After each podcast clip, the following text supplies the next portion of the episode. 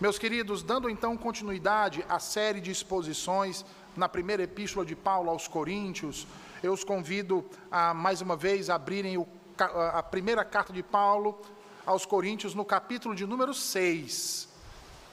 Ah, na semana passada, nós demos início à exposição dessa segunda parte do capítulo 6, que vai do versículo 12 até o versículo de número 20. Mas eu havia dito na semana passada que nós faríamos uma exposição mais demorada nessa segunda parte, dividindo ela em três partes. E hoje nós faremos novamente a leitura de todo esse segundo bloco, ou seja, do versículo 12 até o versículo 20, mas nós vamos nos ater à exposição hoje dos versículos 13 e 14, com as suas respectivas aplicações a nós. Então, 1 Coríntios, capítulo 6, versículos 12 ao 20. Assim diz o Senhor: Todas as coisas me são lícitas, mas nem todas convêm. Todas as coisas me são lícitas, mas eu não me deixarei dominar por nenhuma delas. Os alimentos são para o estômago e o estômago para os alimentos. Mas Deus destruirá tanto estes como aquele. Porém, o corpo não é para a impureza, mas para o Senhor e o Senhor para o corpo. Deus ressuscitou o Senhor e também nos ressuscitará a nós pelo seu poder. Não sabeis que os vossos corpos são membros de Cristo? E eu, porventura, tomaria os membros de Cristo e os faria membros de meretriz?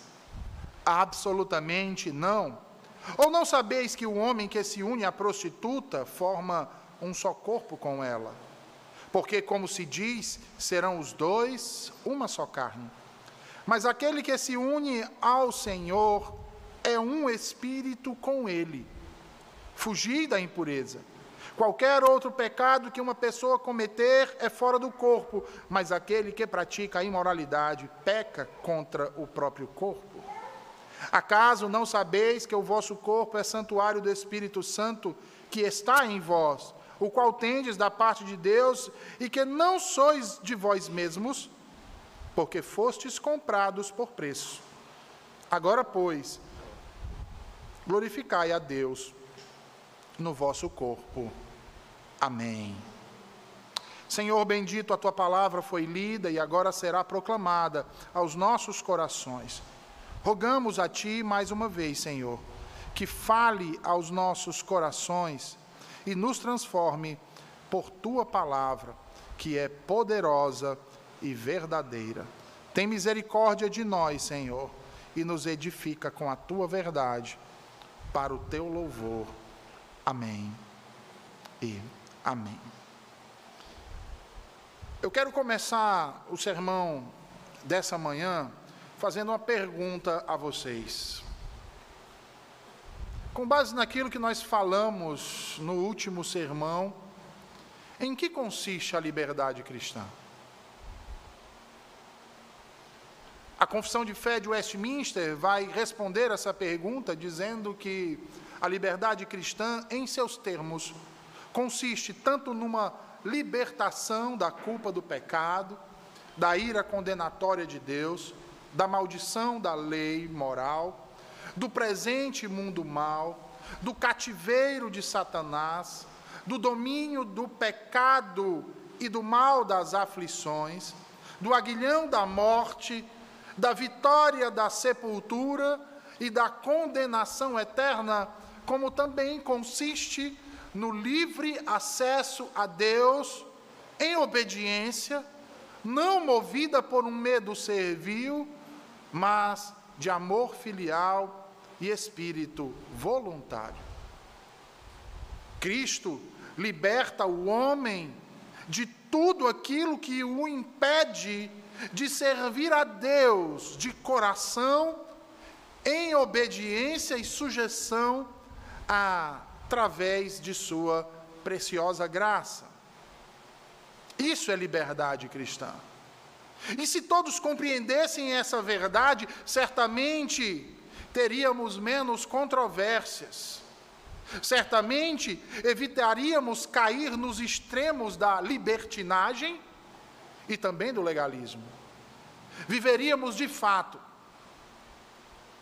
sabendo muito bem que nem todas coisas lícitas nos convêm, quer seja pelo seu uso, quer seja por sua prática, pois não está em nós o desejo de voltarmos a sermos escravos por tais coisas. A grande verdade que as Escrituras nos apresentam, irmãos, no tocante à liberdade, é que a liberdade que Cristo comprou para os crentes, de modo algum, é um passe livre para que eles pensem ou ajam como bem entendem ou como bem quiserem.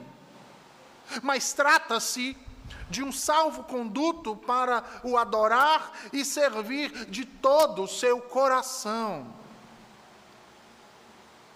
E quando falamos de todo o seu coração, portanto, nós estamos nos referindo à razão, à emoção e à vontade dos homens que devem estar em conformidade à vontade de Deus, que nos foi revelada nas sagradas Escrituras e tudo para o louvor da Sua glória.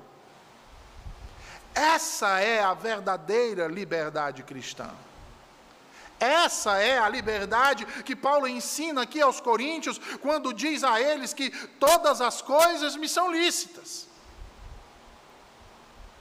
E observem que essa frase, dita pelo autor por duas vezes aqui nesse texto, no versículo de número 12, muito provavelmente, como vimos na semana passada, foi dita em um contexto específico em um contexto que combatia o legalismo judaico, mas que estava sendo utilizada por parte de alguns irmãos de Corinto como uma espécie de mantra, como uma espécie de lema, como uma espécie de slogan para justificar a prática de muitas coisas pecaminosas. Dentre elas, a imoralidade sexual. Por isso, meus irmãos, é que Paulo afirma após ela que, mesmo que todas as coisas nos sejam lícitas, nem todas convêm. Nem todas convêm. Ora, os coríntios demonstravam possuir sérias debilidades quanto aos seus juízos. Debilidades éticas.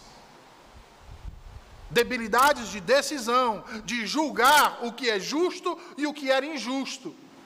O que deveria ser feito do que não deveria ser feito. Se você bem lembrar, Paulo colocou vários desses problemas nesses primeiros capítulos. Você vai lembrar que fizeram mau juízo da pessoa e do ensino de Paulo. Como eles fizeram isso? Julgando um fraco. Depois, Paulo nos conta outro episódio Estabeleceram como critério para o ministério da palavra a sabedoria humana, a retórica e o status de homens. Estavam julgando o ensino e a pregação do evangelho baseada nessas coisas. Em terceiro lugar, você vai lembrar que Paulo também denunciou que eles consideravam a jactância e a soberba como virtudes.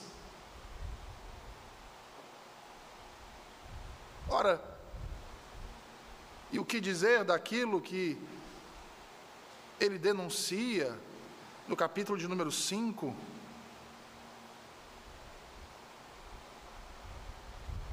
Onde os coríntios deixaram de julgar um flagrante caso de adultério incestuoso em seu meio? Aqui no capítulo 6, irmãos, na primeira parte, nós vimos Paulo mais uma vez trazer à luz um problema ético. Eles estavam submetendo os irmãos por questões pessoais ao escrutínio dos tribunais civis, liderados por pagãos. E aqui agora, nessa segunda parte, ele vai dizer que eles vinham praticando imoralidade sexual. Fornicando com prostitutas.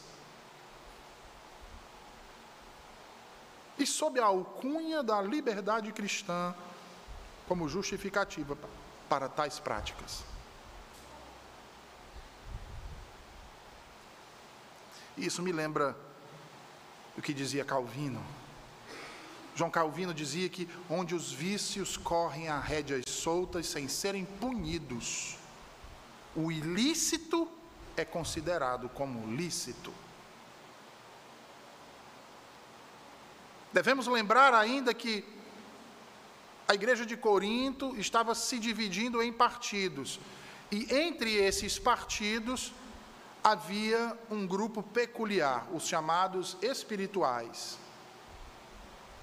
Para estes espirituais, o fato de serem agora nascidos do Espírito, os colocava em um estado ou plano superior, aquilo que eles chamavam de o reino do Espírito. Portanto, para eles, tudo aquilo que dizia respeito apenas aos seus corpos, automaticamente não dizia respeito ao seu espírito. E dessa forma, a satisfação de sua carne não afetava em nada a pureza do seu espírito, porque eles acreditavam numa dualidade, numa dicotomia, numa separação do corpo e da alma. Por isso, alguns deles não viam problema algum em manter relações sexuais com prostitutas. Percebam que esse tipo de ideia não está tão distante assim de nossos dias. Não era tão difícil de se esperar que tivessem estes conceitos, meus irmãos, ainda tão arraigados em suas mentes, uma vez que o próprio Paulo diz que eles eram carnais. Por quê? Porque não haviam crescido na fé, amadurecido. Ainda estavam presos e andando segundo os homens. Paulo vai dizer isso, você vai lembrar lá no capítulo 3, versículo de número 2. Vejam, é justamente essa má compreensão da espiritualidade cristã que fez com que os coríntios tivessem essa concepção errada de liberdade. Uma liberdade onde tudo é permitido, e isso principalmente naquilo que envolvia as questões do corpo. É isso então que leva Paulo a dizer nos versículos 12 a 14, vejam aí, ele diz assim: Todas as coisas me são lícitas, mas nem todas convêm. Todas as coisas me são lícitas, mas eu não me deixarei dominar por nenhuma delas. Os alimentos são para o estômago e o estômago para os alimentos, mas Deus destruirá tanto estes como aquele. Porém, o corpo não é para a impureza, mas para o Senhor, e o Senhor para o corpo. Deus ressuscitou o Senhor e também nos ressuscitará a nós pelo seu poder. Observem que, depois de haver argumentado contra o conceito distorcido de liberdade cristã dos coríntios, Paulo agora passa a argumentar contra a falta de entendimento deles quanto à natureza dos seus corpos. E eu volto a dizer: esse não era apenas um problema da igreja de Corinto, é um problema que se arrasta pelos séculos, em determinados, em determinados momentos mais, em determinados momentos menos, mas que se faz ouvir até nos nossos dias.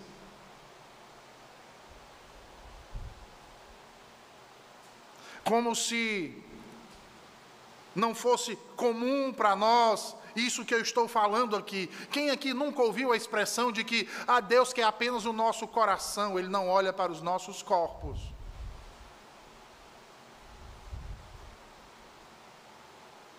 Esse era o mesmo entendimento que eles tinham, a separação entre o corpo e o espírito. Como se fossem duas coisas opostas. É por isso que Paulo passa a argumentar com eles desta forma aqui. Paulo deseja defenestrar o pensamento que os espirituais nutriam acerca do corpo em detrimento do espírito. Um pensamento gnóstico e, portanto, herético ainda que incipiente e não difuso naquele período, mas que já se mostrava presente em algumas igrejas do primeiro século. Isso é um fato, irmãos. Você quer ver isso? Abra sua Bíblia em Apocalipse 2:20. Apocalipse 2:20.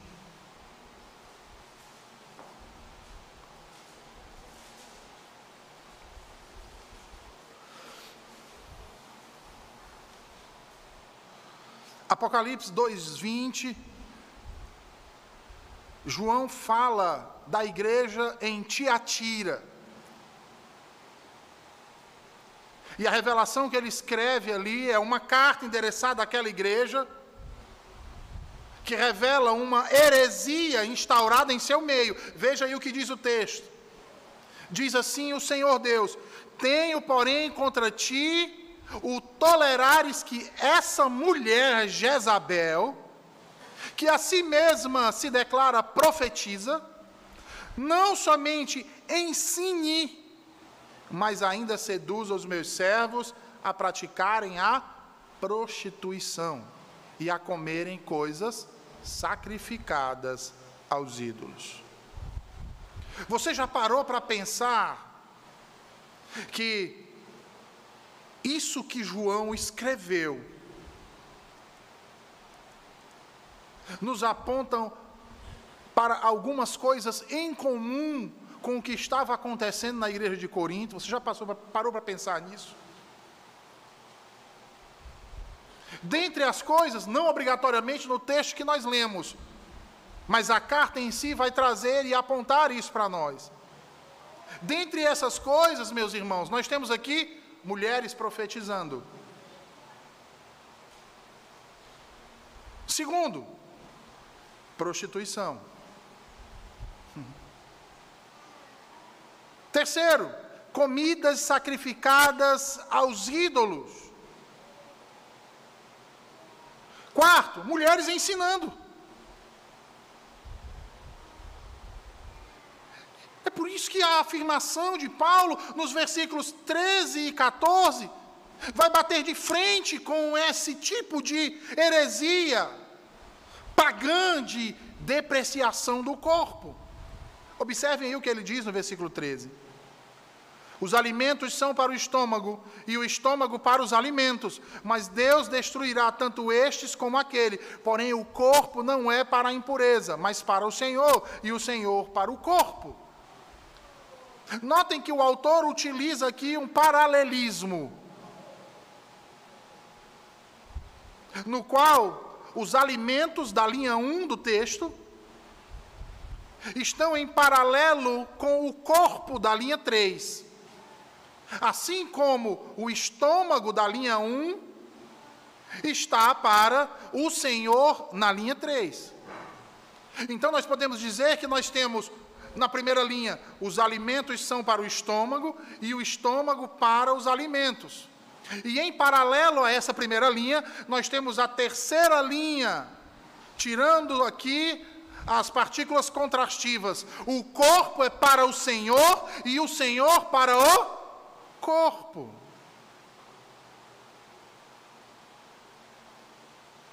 E por que Paulo está utilizando essa expressão?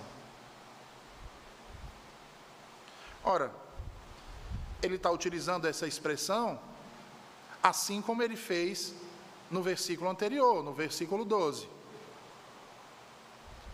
Essa expressão, os alimentos são para o estômago e o estômago para os alimentos, eram mais uma expressão comum entre os coríntios. Era mais um dos lemas corintianos. Era mais um slogan que estava ligado ao quê? O tudo me é lícito. E eles utilizavam isso para o quê? Ora, eles utilizavam isso, esse discurso, esse slogan, para justificar as imoralidades sexuais que vinham sendo praticadas por alguns dentre eles. Como assim, reverendo? Lembra, eles acreditavam que tanto o corpo quanto as suas necessidades eram todas irrelevantes. E por que eles acreditavam? Porque eles separavam o corpo, ou seja, a matéria, do espírito. Para eles, o corpo, a matéria era má, mas o espírito era bom. E eles entendiam que o reino vindouro de Deus era um reino espiritual. Então, pouco importava o corpo. Se haviam necessidades do corpo, essas deveriam ser todas satisfeitas, sem nenhum prejuízo ao espírito, porque eram duas coisas separadas. Então eles diziam: ora, tanto o é que serão destruídas por Deus no futuro. E, meus irmãos, o versículo 13 ele está em contraste com o versículo 12, onde Paulo se recusa a concordar com a expressão popular coríntia do tudo é permitido em sua forma absoluta. No entanto, aqui no versículo 13, Paulo está de fato concordando com a expressão que eles usam de um modo essencial. Paulo está concordando com eles de que tanto a comida quanto o estômago pertencem à era, à era atual, à era temporal. E que por ser temporal, Deus acabará com todas elas no final. Mas o ponto nessa questão toda para Paulo não é refutar a expressão em si, como ele fez no versículo 12. mas sim combater a aplicação que eles faziam desse discurso às relações sexuais ilícitas.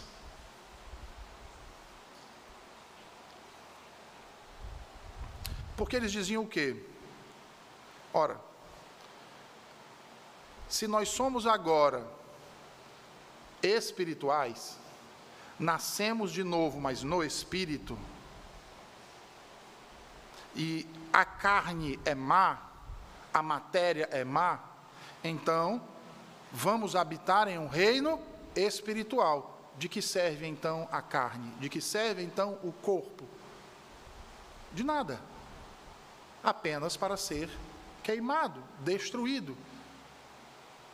Ah, mas o corpo, nesse tempo, ele tem necessidades. Por exemplo, o estômago necessita dos alimentos. Assim como o corpo necessita do sexo. Então, os alimentos estão para o estômago, assim como o sexo está para o corpo. Era, era, era a lógica deles. E tudo isso vai ser destruído. Paulo usa esse argumento, irmãos. Vejam bem, Paulo diz: Olha, as conclusões de vocês estão totalmente erradas, em ambos os casos. Como? Primeiro, ele vai dizer aí, ó, o corpo não é para a impureza. Ou seja, a palavra impureza aí é porneia, tá? Que diz respeito então à imoralidade sexual. O corpo não é para a impureza, ou seja, para a prática de imoralidades sexuais, mas para o Senhor. Por quê? Ora, essa é a segunda coisa que ele vai dizer. Porque o corpo não está destinado à destruição, mas à ressurreição. A prova disso, ele vai dar no versículo 14, com a ressurreição de Cristo. E meus irmãos, esse é um dos textos em sua construção mais brilhantes de Paulo. Porque ele anula toda a argumentação dos espirituais de Corinto, partindo da própria proposição que eles criaram. Que proposição? Os alimentos são para o estômago, como o estômago é para os alimentos. Paulo vai dizer a mesma coisa, mas aplicando ao corpo. Ele vai dizer: o corpo é para o Senhor e o Senhor para o corpo. Por que, que ele diz isso? Ora, porque a obra da redenção inclui o homem como um todo, irmãos. E o homem como um todo é formado de matéria e espírito unidos em uma só pessoa, em um só ser. E a prova disso se encontra na narrativa de Gênesis. Onde nós temos um ser sendo formado a partir do pó da terra, feito à imagem de seu Criador, conforme a sua semelhança, cujo sopro de vida divino o torna alma vivente. E se você não observou ainda, deveria observar que o evento da criação do homem é um evento tão sublime, irmãos. É tão sublime que a própria Escritura o destaca no uso de suas atribuições verbais, mostrando o quanto o próprio Deus se envolveu nesse processo, porque eu não sei se você percebeu, mas diferentemente de todas as outras coisas e criaturas que foram trazidas à luz e à vida, pelo proclamar da ação dirigida de Deus em seu ato criativo, para simplesmente haver. Dignou-se o próprio Criador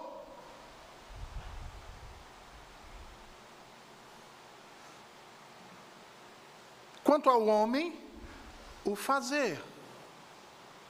Observe que as outras coisas, Deus diz: haja luz, e houve luz. Não é assim? Haja separação entre o firmamento e as águas. Haja isso. E aquilo houve. Mas quando chega no homem, a linguagem muda. Como é que Deus se dirige? Façamos o homem e não haja. Façamos o homem conforme a nossa imagem, segundo a nossa imagem, conforme a nossa semelhança.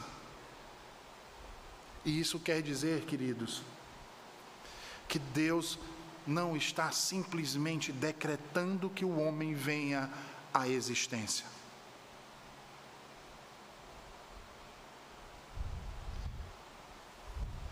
Toda a divindade está se envolvendo de forma pessoal e intrínseca nesta criação. Porque todos os animais foram feitos segundo a sua espécie. Mas essa criação em particular, o homem, Veja bem o texto de Gênesis: há de ser feita segundo a espécie de Deus. Por quê? Porque, evidentemente, Deus estava decidido a formar uma criatura tão parecida com Ele quanto uma criatura pode ser. Ele estava decidido a ter um filho que se parecesse com Ele, o qual todos os demais seres que foram criados, ao olhar para ele, reconheceriam a persona do Criador. E ao criar um homem com efeito, também criou um, criaria um povo que partilhasse de sua semelhança.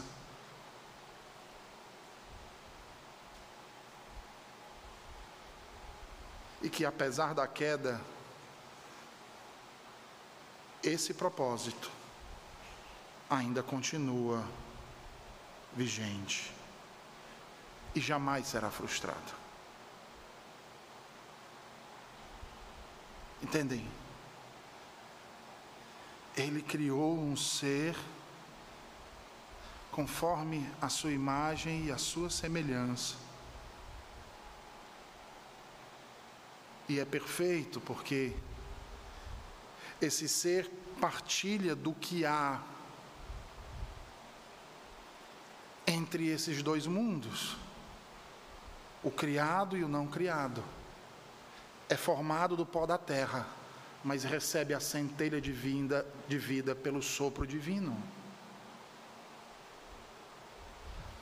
A este ser criado, Deus determinou um papel superior uma influência dominante e um serviço responsável.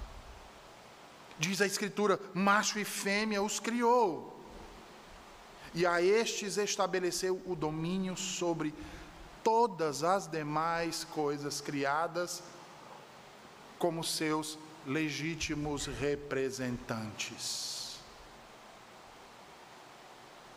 E ele não fez isso apenas espiritualmente.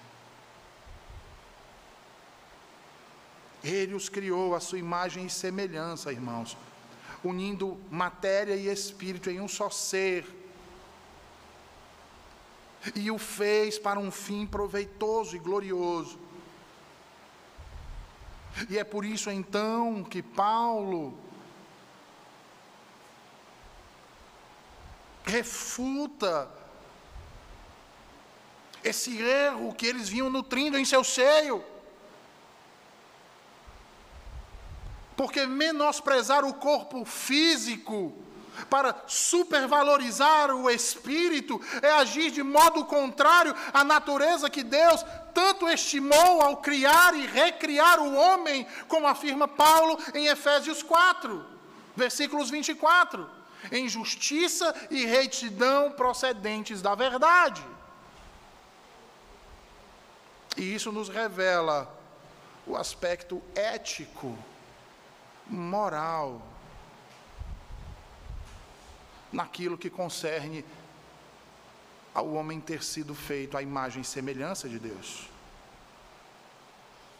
Porque ser imagem e semelhança de Deus, meus irmãos, é fazer o que Deus faria.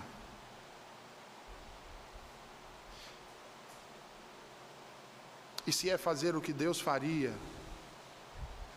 Deus sempre faz o que é certo, o que é justo e o que é bom. Ser criado à imagem e semelhança de Deus é ser como Deus é, santo, puro. Portanto,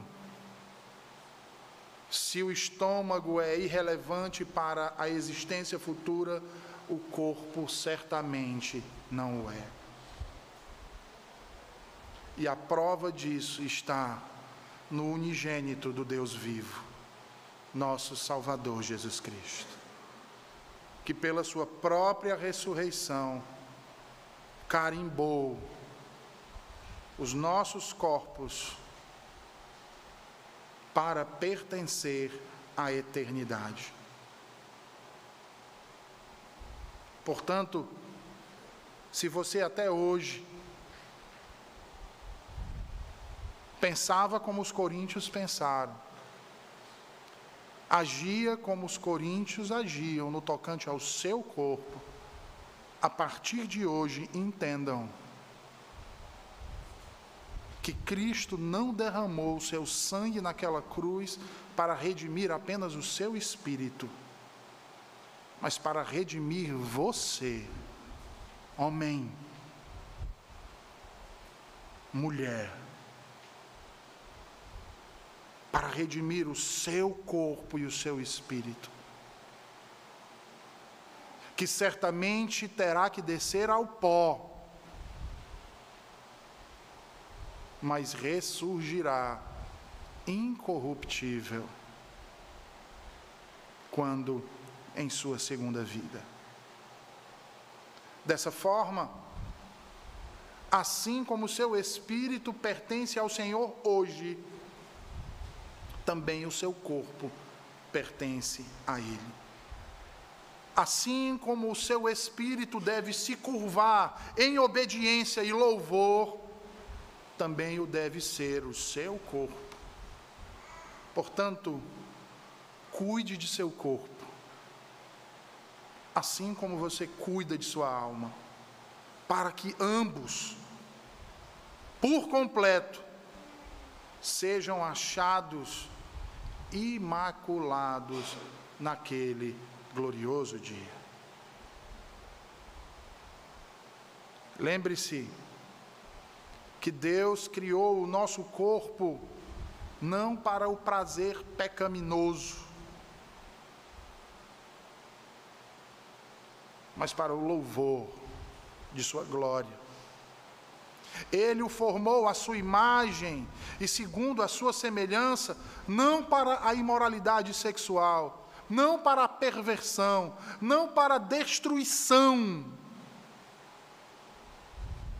mas para ser refeito conforme a imagem daquele que o salvou.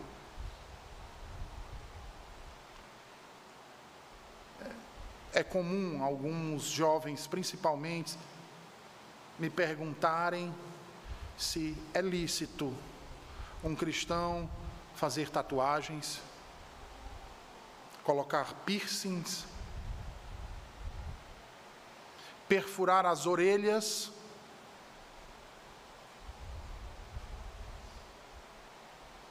modificar o rosto e a forma do corpo.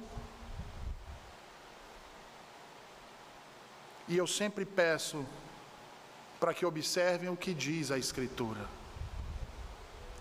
Em primeiro lugar, nós em Cristo fomos chamados para nele vivermos, andarmos e nos movermos. E assim glorificarmos o seu santo nome.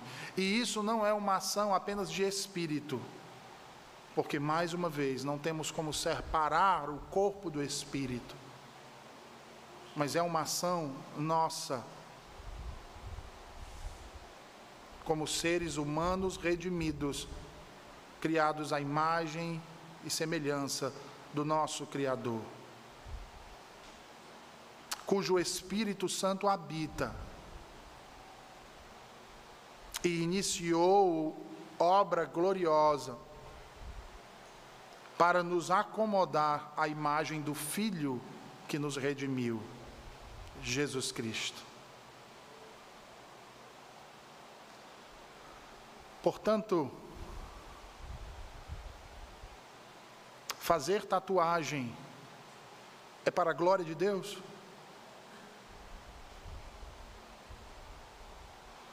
Colocar piercing é para a glória de Deus?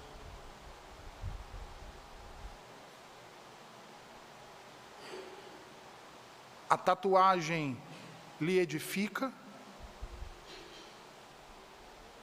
lhe faz mais conhecedor de Deus, lhe ajudará a glorificar a Deus em todas as suas atitudes? Ou apenas serve para atender um capricho de seu coração no tocante à vaidade e ao egoísmo? Para que as pessoas olhem para você e gloriem a você. E não para que olhem para você e glorifiquem a Cristo pelo que você é.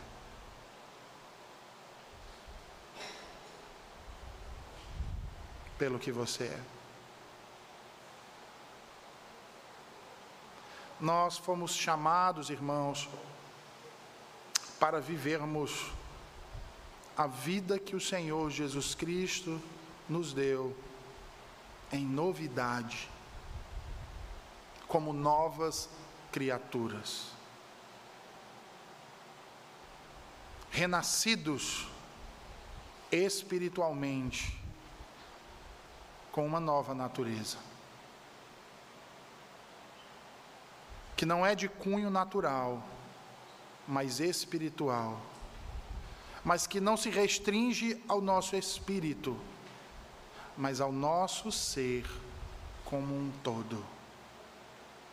E essa boa obra que foi iniciada em nós chegará à conclusão final na ressurreição de um corpo incorruptível, reunido a sua alma aperfeiçoada na presença de Cristo do Deus vivo, onde habitaremos eternamente. Que o Senhor aplique Sua palavra aos nossos corações. Vamos orar. Senhor Deus, nós te agradecemos por Tua palavra nessa manhã, a nos ensinar acerca da importância do corpo, Senhor, e dos membros deste corpo que Tu fizeste para cumprir as tuas ordenanças, Senhor, e assim bendizer e glorificar o teu santo nome. Ajuda-nos a entender o significado da liberdade que tu nos outorgaste, Senhor, que tu nos compraste na cruz do Calvário, para que façamos proveito dela de modo lícito e não ilícito, Senhor. Nos ajuda a não cairmos no erro do legalismo e nem muito menos, Senhor, no erro pérfido do liberalismo. Mas nos mantém em teus caminhos. Nos mantém em teus braços, para que vivamos para o louvor da tua glória. Em nome de Jesus. Amém.